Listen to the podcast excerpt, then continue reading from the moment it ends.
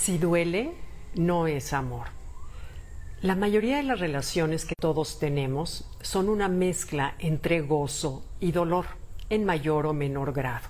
Podríamos compararlo con una rosa. Una rosa tiene la belleza de la flor, pero tiene siempre espinas. Así diríamos que son las relaciones.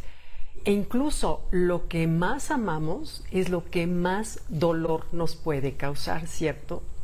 Pero si pensamos bien, el amor, el amor es perfección, el amor es la esencia de lo sublime, de lo perfecto. Entonces, el amor no puede causar dolor, el amor no puede herirte, el amor solamente puede dar amor. Entonces, nos preguntamos por qué duele tanto, en especial cuando se trata de las personas que más queremos. Bueno, Chuck Pesano, autor del libro El amor no duele, él nos dice y nos explica perfecto el cómo no es el amor lo que lastima, sino es los errores que cometemos alrededor del amor. Por ejemplo, en una traición no nos duele el amor, nos duele la falsedad, nos duele la mentira.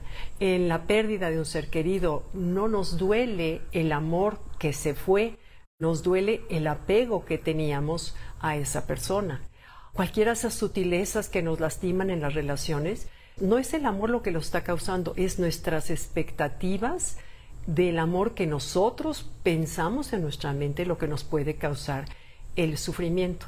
Y una de las razones, uno de los errores que la mayoría de las personas cometemos respecto al amor está en nosotros mismos, de acuerdo a Chuck Pesano. Me pareció como maravillosa su esa lectura que yo no, no la había asimilado, no me había dado cuenta. Dice que nos preguntemos siempre si es amor o temor y el temor de quién viene.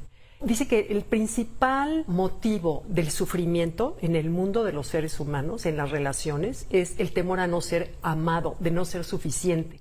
Entonces, al yo sentirme, identificarme con eso, no soy suficiente para que me ame, no soy digno de ser amado o ser querible, al identificarme con esa creencia, que por supuesto no es verdad, todo eso es una construcción egoica de temor a no ser amados, eso es lo que nos separa, la separación entre pensar que somos amor todos, esa separación me hace sufrir mucho y entonces, ¿qué hago? Construyo una persona, un personaje que se adapte más a lo que yo creo que pueda ser más amable para los demás. Y con la idea de que a ver si así logro engañar a los demás y que me quieran más. Lo irónico es que como en el fondo yo me rechacé a mí misma, en el fondo, estamos hablando del fondo, fondo, y es inconsciente, ¿eh? como en el fondo yo me rechazo a mí misma o a mí mismo, entonces tengo temor a que los demás me rechacen. Y como tengo temor a que los demás me rechacen, construyo barreras, protecciones, tengo conductas alejadas y no son más que construcciones del ego para protegernos de un temor a no sentirnos amados. No es lo más irónico y profundo que hay. Bueno, me pareció a mí una revelación enorme.